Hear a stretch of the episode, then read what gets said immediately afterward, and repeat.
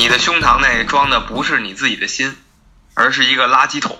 如果你不能胜任在球场上的裁判工作，你完全可以坐在球场看台上，与妻子、孩子去吃薯片看比赛。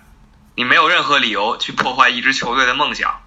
在那个时刻，我告诉裁判，他必须了解他的判罚所带来的灾难性后果。作为一名裁判，如果不能控制好局面，那你不配当裁判。哎，逼抢同学啊，你这一句话也是把一个传奇给送走了。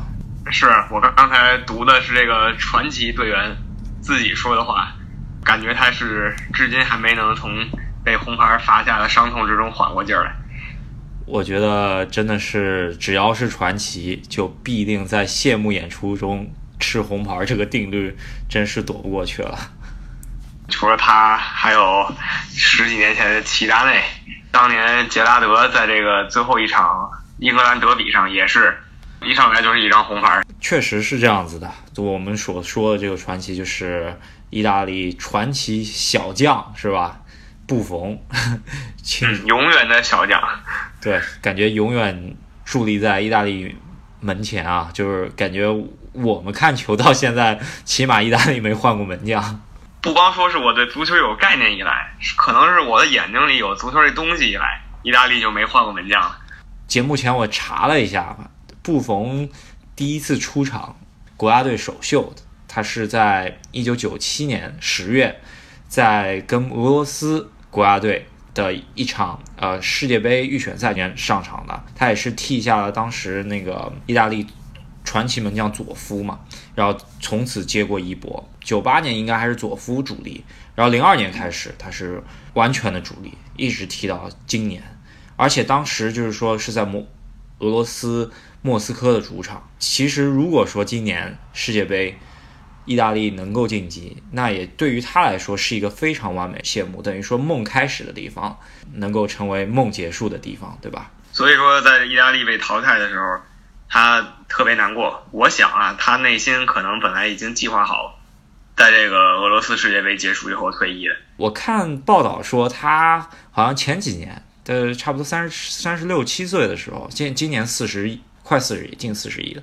然后三十六七岁的时候，他就说我会以一张红牌告别告别足坛的，因为他后面还有意甲联赛要踢嘛，所以说不知道他是不是后面意甲联赛也得搞一场。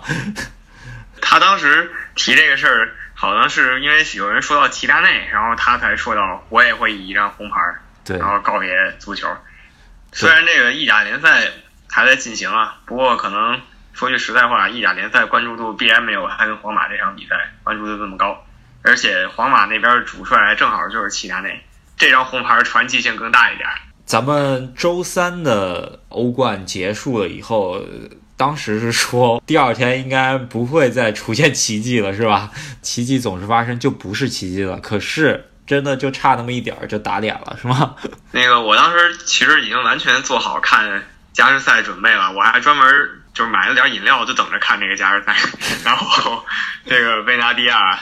来了个犯规。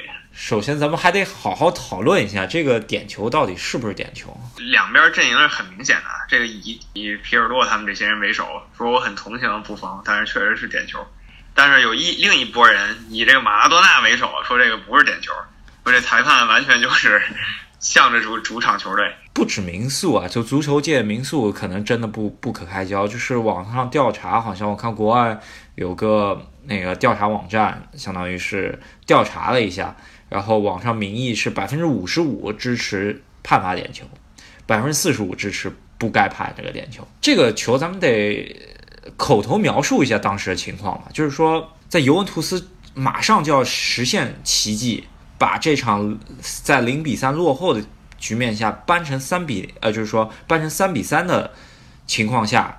在裁判补时九十呃三分钟，在九十二分三十三秒左右吧，是吧？嗯。C 罗在右边路接到一个吊传，然后跳起来比那个尤文图斯左后卫桑德罗高了大半个头，把球往里顶进去了。然后中间这个时候贝纳西亚就是尤文的中卫是当时失位的状态，皇马的那个另外一个前锋巴斯克斯。就卢卡斯巴斯克斯，他当时是在更有利的位置去拿到球，然后贝纳西亚在他身后就是说回补这个位置。卢卡斯巴斯克斯他第一个反应就是拿胸去停这个球，贝纳西亚呢就是想要去拿脚去够这个球，然后在够的同时呢，他跳起来的时候手推了一把巴斯克斯，然后再拿脚等于说绕着他的身体这样子想去够这个球，把这个球踢出去。然后这球最后是卢卡斯胸停的同时呢，跟贝纳西亚的脚应该也是碰着一点了。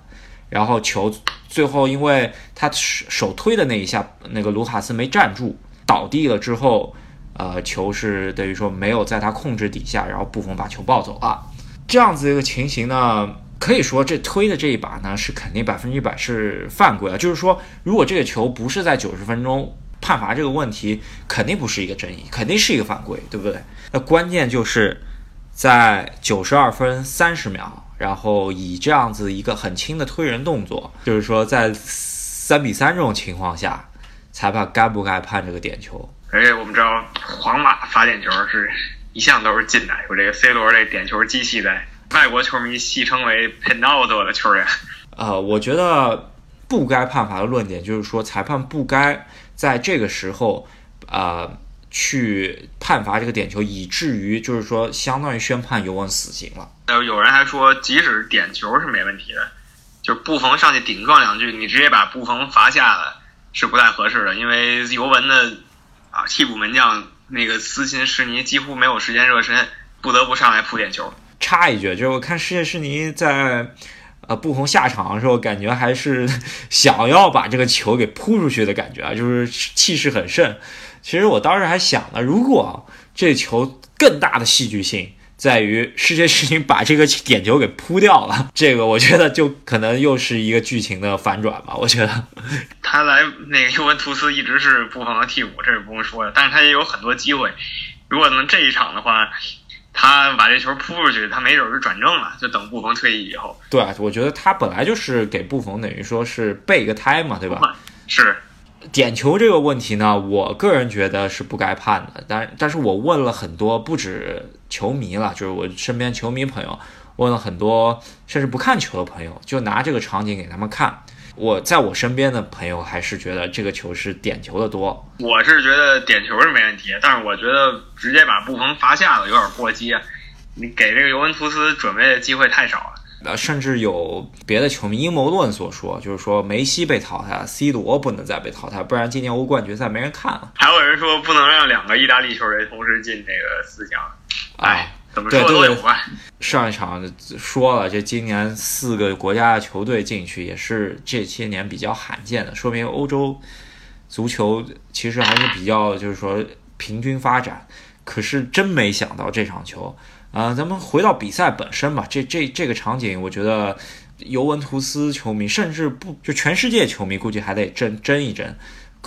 争论一段时间，可能要到四强战结束了以后才才才会结束这个这个话题吧。我觉得，回到比赛本身吧，您这场球看下来的感觉是什么？我觉得皇马球迷应该应该会觉得这场球晋级的胜之不武吧。我觉得，皇马踢的确实不在状态，但是吹一波这个尤文的主教练确实神啊！他敢在这个上半场十几分钟还是二十分钟就啊二十一分钟就换人。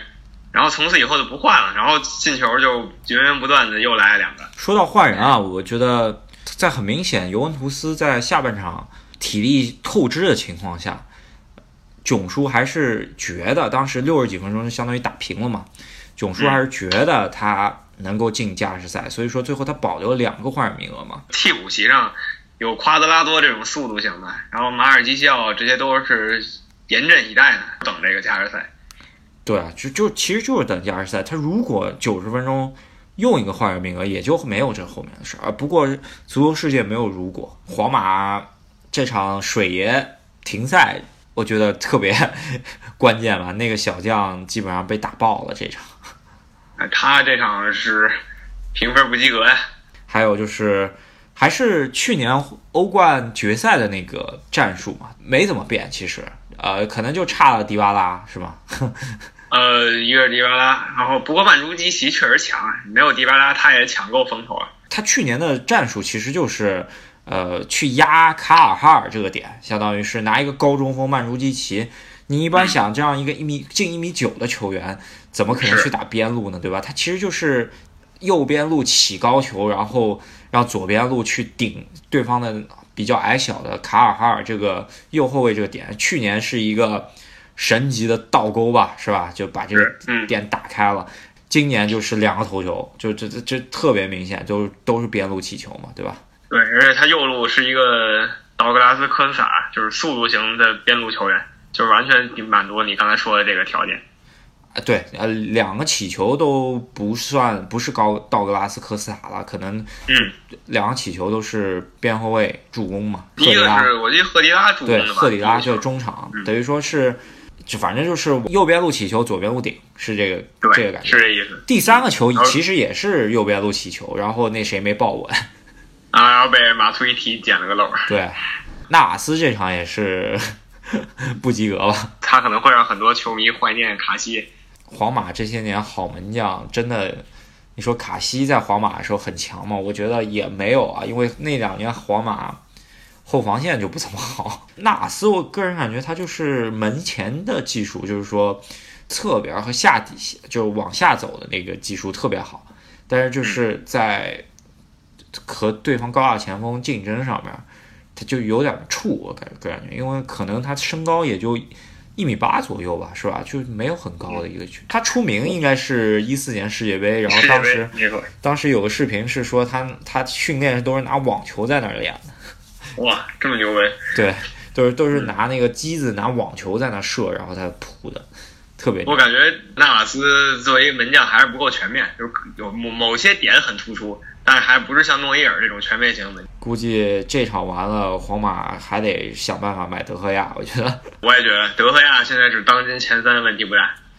不，我觉得差不多就是最最佳了吧？我觉得还有谁？或者诺伊尔吧，二选一吧。诺伊尔主要是今年就没踢，对，他是重伤了。对，呃，所以真不好说。德赫亚的另一个问题就是他这个以前的马竞背景会不会影响他转会皇家马德里？啊，对，就相当于是马德里的球迷会成两派，然后，哎，这个也真不好说。但是银河战舰吧，所有位置上面，可能就是门将稍微逊色一点。其实这个门将也不错的，游戏里他有没记错，八十五六总是有的。就是我们所说这个不全面嘛，对吧？碰到英超球队，碰上操哥球队，我觉得就有有有隐患，是吧？所以说，我觉得可以看一下半决赛这个莱万多夫斯基。这种球员能不能搞一搞他？呃，既然呃，B 强同学引出了这个话题啊，就是说，首先马上马不停蹄，欧足联就是周五就抽签了。抽完签，应该来说有这么一个小小插曲啊，就是说，罗马官网当天呃就是踢完那个对巴萨淘汰赛之后，官网球迷想上网上官网买票，然后就看着那个。他已经卖出来在罗马的主场对阵利物浦的球票，也就是说，他的主客场以及对手，如果按预定好的话，那当时就抽签前已经全部知道了。球迷就截了这个图，然后过了一段时间，罗马官网就下架了把这个票。然后果不出其料，周五抽签一出来，主客场也是这么回事儿，两个队也就抽到一起，等于说是利物浦对罗马，先主后客，是吧？而且你知道这个概率其实是非常低的。那个抽签儿，我当时还专门守在电脑前看呢，就是直播。为什么要看呢？这本来也没什么了不起的事儿，就是因为这概率很低。是万一这罗马官网说中了，还是挺神奇的。你想，这个罗马有三个对手，这是三分之一的概率。然后抽到利物浦了，这问题也不大。你说蒙的我也信。但是你说是利物浦先主还是罗马先主啊？这是一半的概率，这个说对了。对，然后还有一个事儿就是。他们是周二比赛还是周三比赛啊？这个他居然也说对了，所以说这个十二分之一的概率他是怎么蒙到的？当时真抽出来的时候，我还是很惊讶的。我觉得就是说，欧足联这些年抽签里面的把戏，坎皮亚索好像说了，就是说他当时叫呃他去叫他抽签，然后球是一开始是。呃，有冷热球，看这个我也听说过。对，温度温度你看不出来嘛，对吧？就是你一摸哪个球，别的球都是热的，或者说别的球都是冷的，有一个球特别热，那你一摸，你肯定要你抽这个，是这么回事儿。还有说有看以前哪一年抽签儿，是抽签嘉宾已经握好一个球了，然后在那握着那个瞎转是吗？就是让人看起来他在选，其实他已经选好是哪个了，然后把这个球拿出来，然后有人说这都是安排好的。对，所以说，哎，呃，我觉得球应该不是假的，他只是把你相对安排好，因为球是假的，这个不太可能，真的太难了。你想，如果球都是假的，这个怎怎么操作，对吧？场上二十二个人，球这么这样飞，对吧？咱也看到，就是说。欧洲顶级联赛水平，就欧冠联赛水平，这球都是快到，感觉咱们看的人都已经心脏快跳出来，踢不可能吧？这是，不过是假球，就是所谓假球，一般都是有一方能看出来他故意不踢，或者说是故意放水，或者故意把往自己门里踢的都有。但是欧冠这种两边确实是攻守均衡的情况下，很难说是假的，只能说这个对决可能是有点猫腻在里头。对，就是相当于是欧足联尽量能够使他较想出现的局面出现。我估计欧足联怎么也没想到罗马能把巴萨给搞出去，是吧？绝对没想到啊！欧足联想千想万也想不到这个事儿上。是啊，就本来感觉是利物浦对巴萨，是吧？我我开始也是这么想的，就是欧足联觉得，哎呀，让利物浦跟巴萨来一场吧。然后对吧？哎。所呃，你作为利物浦球迷，分享一下现在心里的感觉，是开心、激动，还是焦虑，还是怎么样？其实其实我是有点慌的，因为那个我前几天无聊看了看这几年欧冠的历史，然后我发现也有其他人跟我发现同一个问题，就是这巴塞罗那在过去三次八强被淘汰的时候，就是一四年，然后一六年、一七年这三届他都不在八强被淘汰了，然后淘汰他的这个队。都进入决赛了，然后呢，都是输给皇家马德里了。哦，就是说，相当于是剧情神奇的相似，是这样吗？是啊，你想一四年淘汰巴萨是这个马德里竞技决赛输皇马，啊，一五一六年啊又是马德里竞技决赛又输皇马，去年尤文图斯决赛输给皇马，然后今年这皇马跟罗马还是不在一个半决赛区里，所以就感觉有点慌，是不是这个罗马跟皇马要在决赛遇到，然后皇马又夺冠了？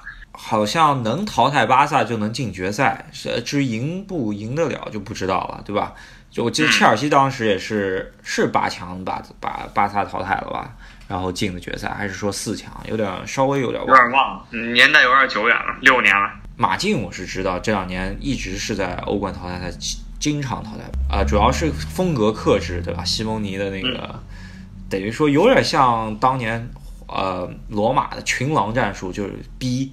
逼抢跟利物浦今年还有点像，是吧？啊，然后你既然说到罗马了，我其实觉得罗马一点都不弱。预测八强比赛的时候，当时当时是说巴萨和皇马，你当时说是百分之九十八巴萨晋级，我当时就说罗马这个阵容其实真不弱。然后，呃，当时说过就是他这中场铁三角，是吧？你这一场看起来就赢巴萨这一场看起来这中场铁三角确实强，然后哲科感觉。不是在曼城时候那么伟了，来了罗马以后又有当年德甲时候那种霸气啊。然后双中锋当时就跟奔跟巴萨搏命，就是说罗马那个少帅嘛，对吧？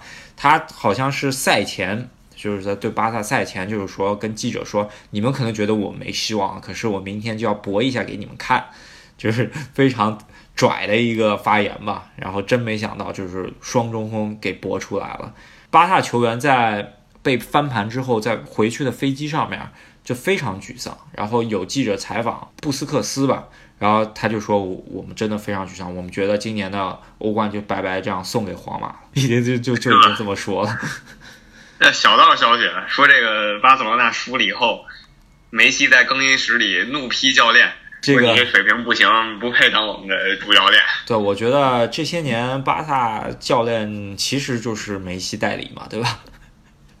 有这种感觉，就是可能现在这个年代不许球员兼教练，以前都是可以的。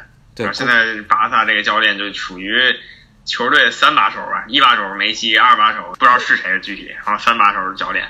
啊，在中场休息的时候，好像媒体就拍到，就是在在球员通道走出来的时候，涅斯塔鼓励球队，他说再这样下去我们要输的。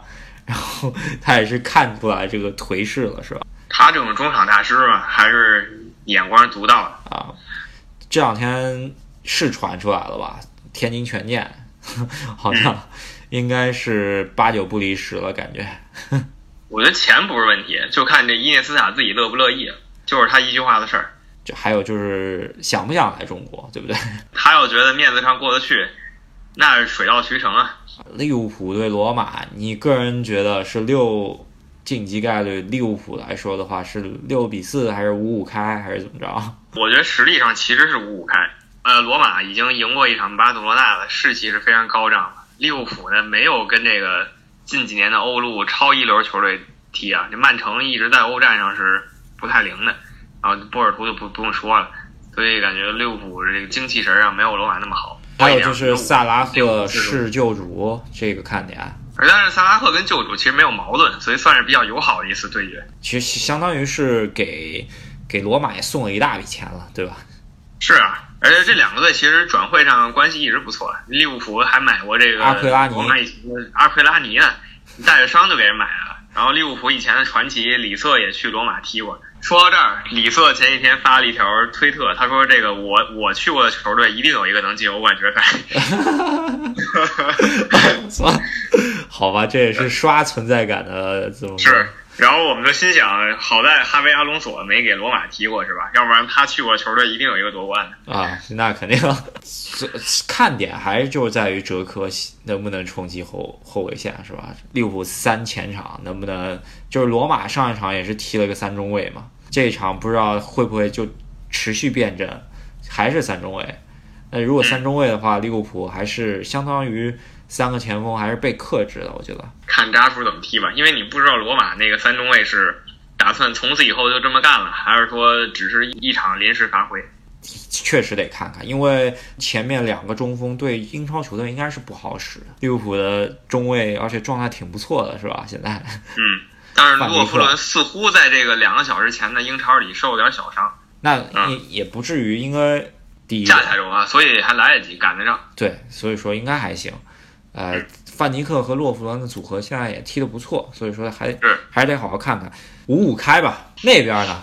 那边在拜仁踢了一场九十分钟垃圾比赛，感觉啥都不知道的都在看皇马和呃尤文这边，然后拜仁那边什么都没踢出来。感觉感觉拜仁那边场上二十二队员都拿着手机看直播呢，你知道吗？哦，对对，我看比达尔好像在看直播，比达尔在在拜仁替补席上看尤文那边直播呢。是，就完全就是无心恋战。塞维利亚踢的还脏一点儿，拜仁就是担心伤病增加，然后也就磨磨唧唧把这比赛磨完就完事儿。在这样的背景下边，皇马又是什么浴血奋战，好不容易晋晋级的情况下，现在形势上面来说，感觉是皇马更胜一筹。特别是前两年，呃，皇马还赢过拜仁，是吧？不就去年嘛，对吧？啊，对。感觉拜仁也有一个事儿，就是他们的这个现现在这个主帅，人称这海公公的这这这老大爷啊，海因克斯，他又要就是彻底要退役了。然后他也是拜仁 N 进攻的教练嘛，我记八十年代他就是拜仁教练，对对后来接手啊，他曾经也是皇马教练，对。然后就是可能拜仁球员可能为了他也要搏一个欧冠决赛的席位吧。对，呃，海因克斯他说他是他好像有一次他说那个。就是说他跟拜仁主席的关系是私交特别好，然后他当时有点心灰意冷，就是上一次淡出足坛拿了个三冠王，然后把瓜迪奥拉请来了，然后就有点心灰意冷，毕竟对吧？就是我带了一个这么好的球队，然后你说赛季前就是还没结束就已经把瓜迪奥拉官宣了嘛，对吧？确实是有点心灰意冷，但是人家在安切洛蒂带的。也也不知道怎么，就安切洛蒂也是名帅啊，这些年也是轮流世界一流，各队都去过，就是拜仁，可能也是球员把他做掉了，或者怎么着，没具体关心这事儿。赛季初真的太狗屎了吧踢的，然后海因克斯义不容辞，当一个备胎的，相当于来接手之后，慢慢能带到欧冠四强，其实还是有有功劳的，对吧？那怎么说吧，拜仁的中锋莱万是个皇马克星吧，对吧？当年在皇马那边怒进四球的太牛掰了，当时觉得皇马六拜仁四，你觉得？呃，算是吧，因为好像拜仁伤的人比较多。不过还有一个人啊，这个 J 罗他可能我不知道他能不能有没有回回避条款是吧？是，如果他能上场的话，估计要表现一下，让皇马意识一下自己的这个决定有多么的错误。好像是，哎，这个得去查一查，因为他好像现在还是租借的，他没有完全买断，这就突然多了一一层悬念了，对吧？因为现在是绝对主力了。拜仁的话，这边其实他的球员没问题，但不知道怎么感觉这赛季有点在德甲好像夺冠了吧，是吧？已经早就夺冠了，稳稳拿。对，所以说又碰到了拜仁经常碰到的问题，就是在德甲夺冠之后，球员感觉松懈了，然后又碰到八欧冠四强战的时候，每次都是这儿出岔子，对吧？这些年进了四强不少。就是其实德甲应该增加一下赛程，一年三十四轮，状态没打出来，然后就到欧战四强赛了。好吧，那 C 罗咱们得也得好好说一下吧。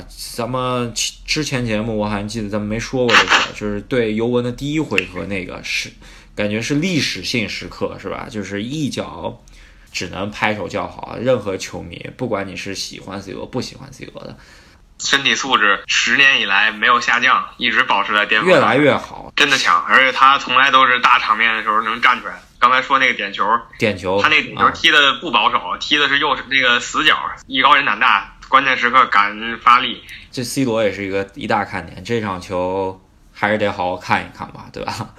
就欧冠四强，我个人现在是倾向于利物浦，因为并本身自己就是个英超球迷，然后喜欢上足球，一大部分也是零五年看了伊斯坦布尔奇迹之后开始慢慢关注，就是说欧洲足球的。嗯，所以说，哎，对利物浦还是有点情节。今年也真的是利物浦算一个完全不被看好的一个球队，居然能踢到今天这个份上。